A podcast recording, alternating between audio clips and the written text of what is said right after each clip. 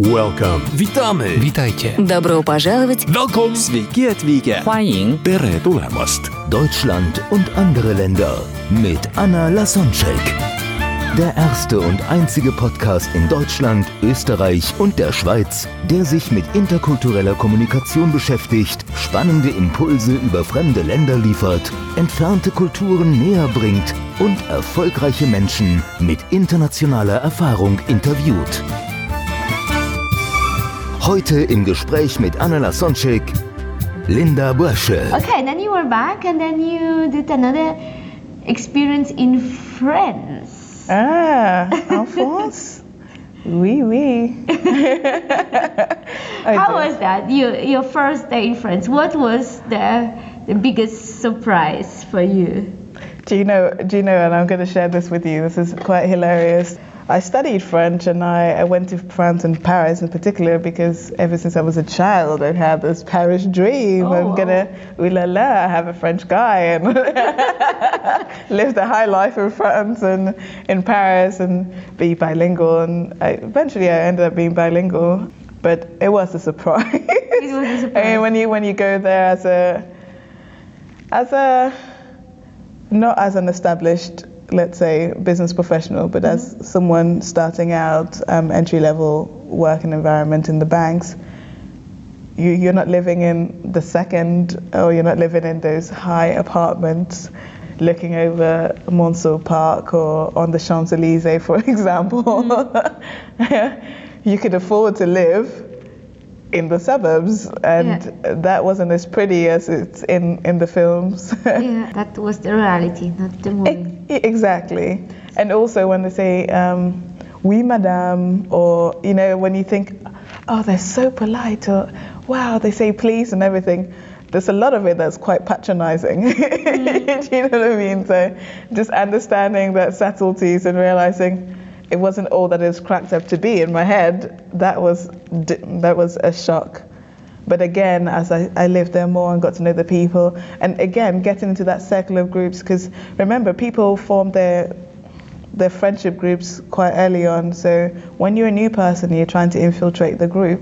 It takes getting out of your comfort zone to Yeah. do that, and I think that's what most expats don't do. So my English friends would normally hang out as English lot and go out, but you you can't truly integrate and be part of a culture if you you hang out with other foreign students Yeah. or other foreign people. You, Yeah. You've you've got to put yourself constantly out of your Mm-hmm. comfort zone.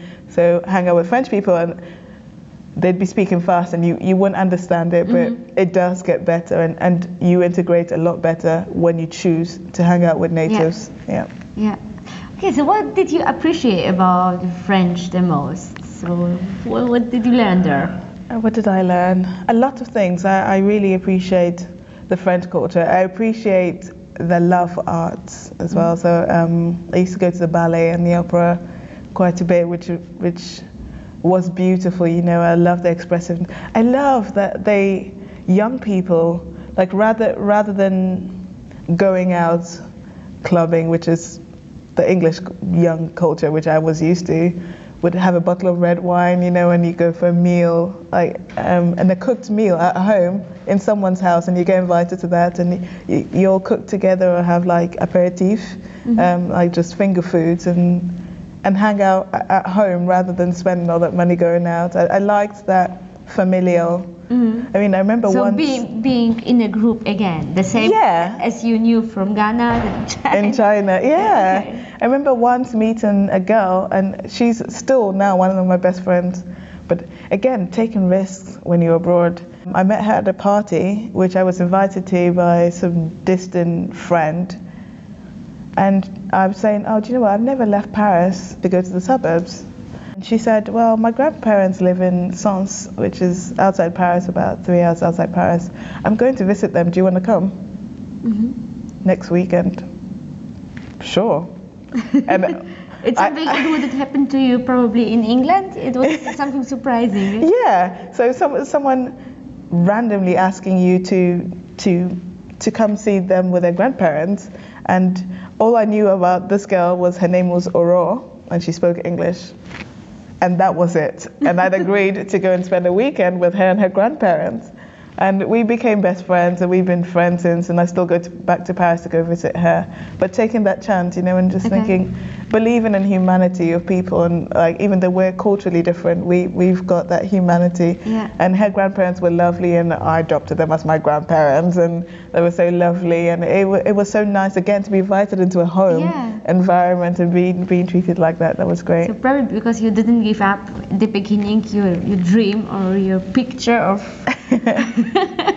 of friends didn't come true, and then you still just stick to to it, and still, as far as I know, you were very very open and kind, and how you treat people, people would treat you, but it's really really something very amazing and surprising that Mm. somebody you hardly know, then you get to know.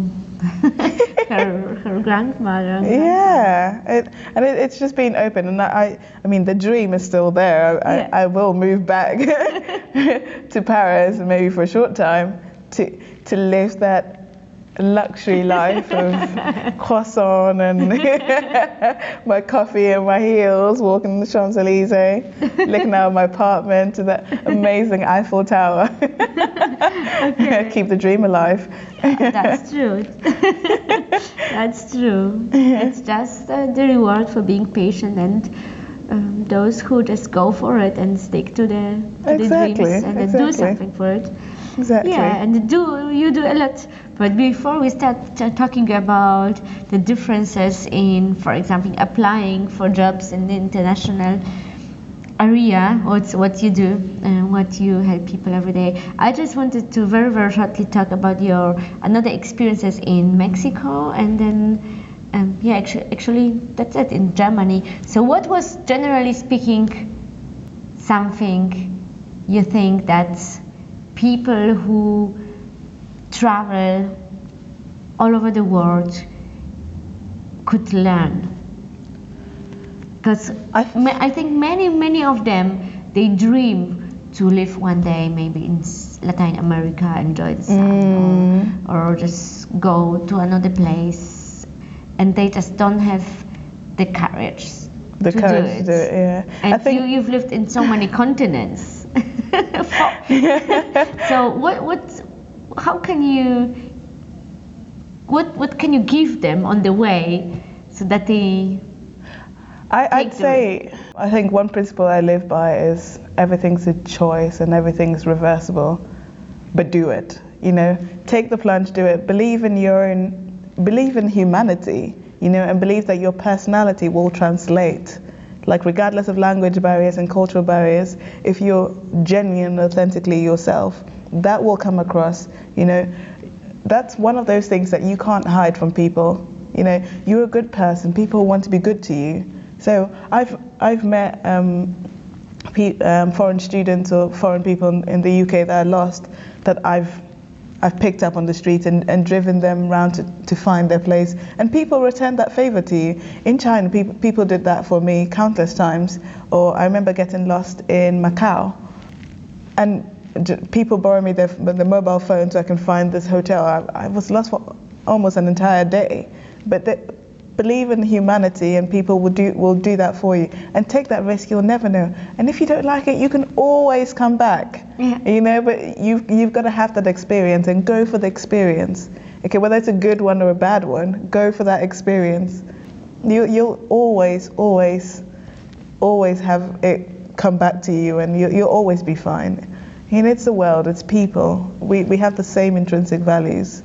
Go and do it. fantastic Live a little. okay so let's uh, let's uh, talk for example when somebody wants to apply for a job in a different country let's say let's talk about the differences first between the France and the UK Okay. what what could you recommend let, let's talk about the basics like CV how it looks like and just compare what should you do to apply for UK and for French That's how my business started, helping people when I lived in France, helping people in France find English speaking jobs. And working in HR, that was my expertise. And I think before you even apply to a job in a different country, it's important to find out what's what the differences are, what's culturally acceptable. So, for example, in France, your CV is usually one page mm-hmm. no waffling and embellishing mm-hmm. your achievements. It's a fact statement. It's one page. Mm-hmm. Nobody wants to read more than one page. It's I've, I've studied here. I've worked here. I've done this. Full stop. So it's one page document, a French CV. You have to have your picture on it. That's what's culturally acceptable. You sometimes you put your marital status, whether you're single or married. Sometimes you put your age on there. What else? Your picture on there, your age, your marital status. Mm-hmm. So that's, the, That's- very that- diff- that's a different French CV. in UK. Yeah. In the UK, it's completely different. A UK recruiter wants to understand not just what your job title was, but the value you added to the company mm-hmm. or the range of experiences that you you had in that employment. So if you're a project manager, what was your largest project? What was your value added to the company? So you would you would write not only the experience, but you'd embellish on it. Mm-hmm. The you are allowed to use such words like the largest, the biggest, which you wouldn't do in, in a French CV. Exactly. So you wouldn't even embellish at all in on a French CV. In the UK, on a U, on a UK CV, you don't put your your picture on there, your marital status, your date of birth, because we we believe in non-discrimination. Mm-hmm. Um, not that the French don't. It's just mm-hmm. different. Mm-hmm. Not bad or worse, but just different. So you, you wouldn't put anything that would make a, cr- a recruiter likely to discriminate against you. I mean, if you had a Polish surname like yours or an African surname like mine, you couldn't do much about that. But anything else that would discriminate you, you don't put on there. And I, I've known people to take it to the extremes where they wouldn't even put their addresses because people believe that they'll be discriminated against because of the area they live in or where they mm-hmm. come from. So that's quite interesting. A UK CV is two pages, a French CV is one page mm-hmm. Mm-hmm. or, or two to three pages, depending on your experience and the quality of the CV, rather than just waffling on, just going on for three pages. So a lot of business information, and you can say the best words you can even imagine about, Exactly. about you, but no personal details. It's not required. Exactly. I mean, um, comparing that to the Ghanaian culture, Yeah. um, a Ghanaian CV would be. Could I think we've adopted more of the the British standard, so it could be two pages, but you would use a lot of. And actually, I found this working with a lot of Indian students as well, because they have that same cultural mindset.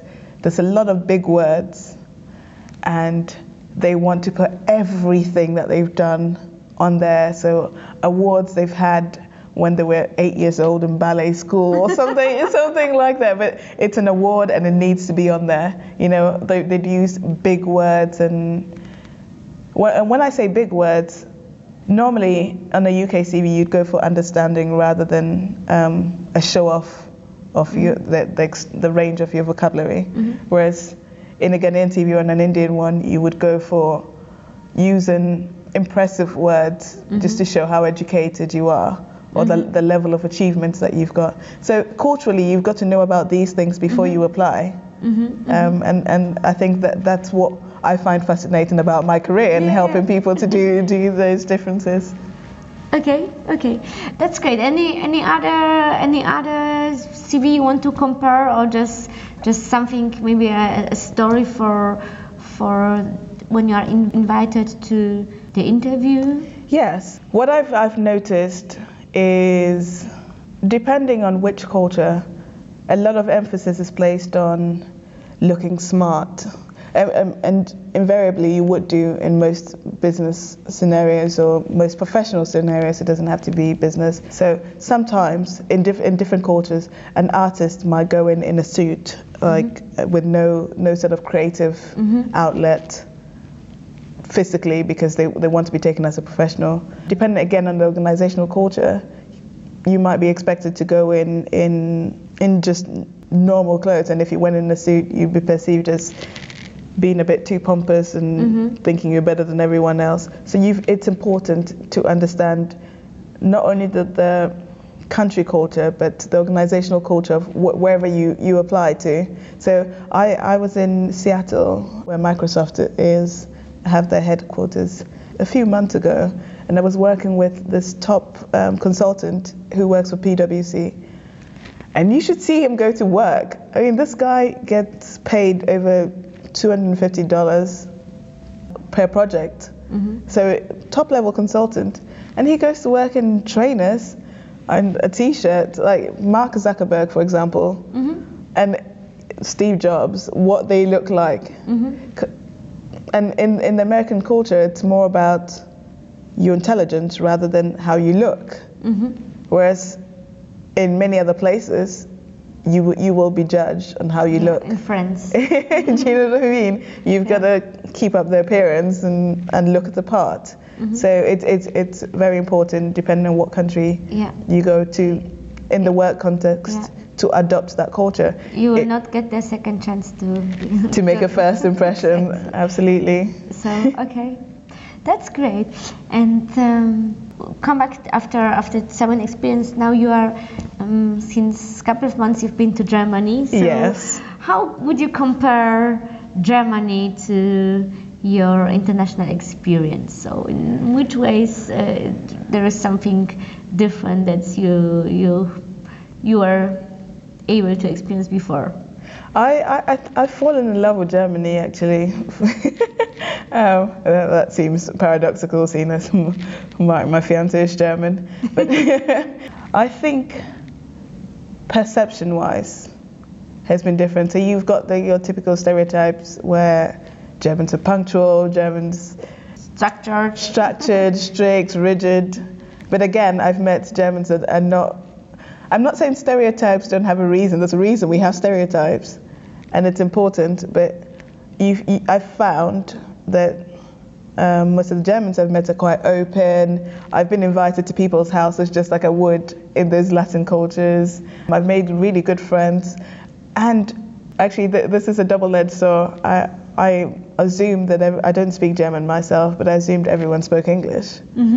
Sometimes I found that to be true when I've been in the big cities. Yeah. But when I've been in smaller cities, I'm like, what? You don't speak English? What do you mean you don't speak English? and I've been quite frustrated because I expect them to speak English. And again, that's one of your, that's on you, that's not on them. You, you're in their, their Yeah, country. You realized you, you corrected your picture because it- it was exactly. in your head. Yeah. Exactly, and and they'd rather speak their own language, and you you've got to adapt to that. So sometimes I've been I've been in a restaurant. Uh, we went to a Chinese restaurant, for example, and it was easier for me to communicate to, with them in German because she didn't speak English. Um, sorry, in Chinese, because she didn't speak English. I didn't speak German. So I was like, okay, Chinese So- or, or French or, or, or Spanish, So anything A else. woman from Ghana uh, living in UK comes to visit her German fiance goes to Chinese restaurant speaking Chinese. Exactly. When I was in Hong Kong, I, I, um, I met quite a few Ghanaians. So we spoke Ghanaian um, Twi, which is my Yeah, Ghanaian language. okay. And I, who would have thought that I'd go halfway across the world to speak my, my native language? Uh, it's the world we live in, and it, it's fascinating and fabulous. So what, what, what else about the Germans? In, in which way have they surprised you, um, if, if they surprised you? Um, and the openness to trying different things. So I, I was invited to um, Toastmasters, and people have been very welcoming. So I've, I've, I've been offered lifts from strangers. People, people come and speak to you. I, I had coffee in a hotel yesterday, and just uh, there was a group of people that were just sitting on the sofas next to us and they had us speak in English, and they they chipped in, you know, spoke English. When I went to dinner, the whole table um, we were on, although they were all German, spoke English for my benefit, so I wouldn't feel left out. So very accommodating. So accommodating. it, it was easier to to get in touch than in China. It it took it doesn't take so much time. Yes, and, and, and they, I think the warmth of the people, you, you don't necessarily, well, I don't, or my or stereotypes don't associate Germans with being very warm people and very mm-hmm. friendly. Mm-hmm. So if you went to Ghana, for example, you say, oh, they're very friendly people, mm-hmm. or m- more of the Latin cultures you think are very friendly people, but the, the warmth and the friendliness and the humanity that I've experienced in Germany has been second to none. And I know people say Cologne isn't, isn't reflective of Yeah, Germany. exactly. But I have so Cologne's many not- German friends, so I, I think I can say for most of Germany, yeah. Okay. Uh, so it was something what surprised you. What do you think could the Germans be grateful for? Or maybe something they are not aware if somebody who hasn't traveled as much as you eh. after what you of the all things you've seen in so many continents living there what do you think could the Germans appreciate more or be grateful for? You know, this is this is quite funny because this morning on Facebook, one of my German friends was um, talking about Deutsche Bahn, and and I, there was there was a storm yesterday, so I think most of the train Yeah. routes are not working, and she she'd written something about Deutsche Bahn doesn't work and the the transport system, and I was thinking, we really model the Ger- the German transport system because to us, especially in England and Southern Yeah. Rail, if if you know anything about that from where I come I, from. I used to live in Cambridge, yeah. oh, do you know what I mean? They, they've got this reputation of not being reliable or just never working, and there's got to be a leaf on the rail or just a snowflake, and everything comes to a standstill. And we have this perception that German transport system is the best. So I think they could appreciate that, that it, Yeah. it works Yeah, a, lo- I- lot better than some of the other.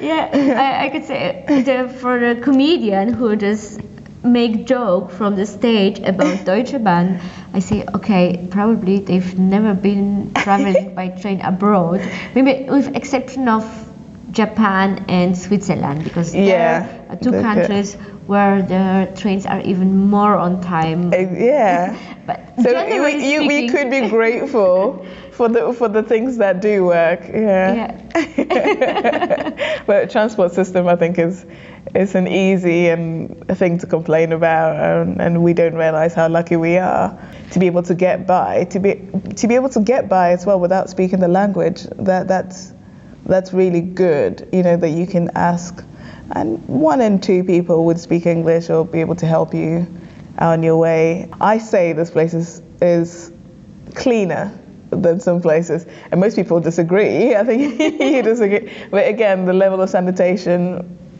is is, a, is far more superior to some other countries. So again, that's another thing that Germans can be grateful for, and also the diversity that we enjoy in in Germany. Mm-hmm. So you can get, I think we we had an Indonesian food yesterday, which in some places will be very rare. Yeah, I mean, you, you, you just have to hop and skip around and you can pick your world cuisine within the distance. Yes, you can do that in the UK and some other places, but again, some other places you'll struggle to find anything other than the Yeah. local food, as I found when I lived um, in mainland China, for example, some places. So there's some places where we'd go and have pizza and that was a treat. Whereas in the UK, I could just order Domino's, for example, and it would be on my doorstep at, at the click of a, a button. So yeah, uh, mundane things, things that we perceive as mundane, are not so so mundane. and you you will miss that. I remember um, being in France and really missing bacon from uh, you know an, a, a good English breakfast, which the French think are really disgusting because it's like why would you have sausage and bacon and beans first thing in the morning and I'm just like I didn't even have it that much in England but because I can't get it in Because you can't get it, it as much I really Okay. miss that Okay, yeah so you miss some kind of, of English food. That's really surprising against the stereotypes. But what kind of maybe mindsets or attitude when we go dive in deeper Mm-hmm. do you miss in Germany from let's say UK or so what what what do you miss the, what do you think the Germans could learn maybe from the English or when you take your experience in France or China what do you miss from from them talking about the invisible? mindset. And again, I think this is one thing that can't be generalized because I've met um, some Germans with great mindsets, yourself, for example. well, German, Polish. as German as it comes, right?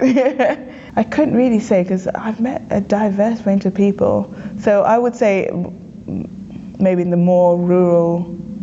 Okay, I think an example is the made in Germany, quali- Germany quality that Okay. is associated. I think and I, I'm sorry, my German friends. I think the Germans believe it a lot more than the rest of the world does. Okay. So, for example, So um, it, it, it, it's not as special as they think. yes, or I think the notion of that has worn off over time. Okay. and then it's still perceived in Germany. So I, I meet people that say, "Oh, this is, do you know this person? They're they're the, they're very popular in Germany." I'm like, "Well, I don't know them," Mm-hmm. and They, like they, they I have, think that you should. yeah, they think you should because everybody knows them, but it's it's a German thing. Don't know who they are. it's only one of more than 100 countries. all over the Exactly. When you when you from a worldwide perspective, there are small fish in a big pond. So I think that's one of the things that I've noticed. So not to be Yes. so egocentric and think that we are the center of the world. Your words, not mine. yes. Okay. yes, thank you very much for for this beautiful interview with a lot of personal stories and laughing.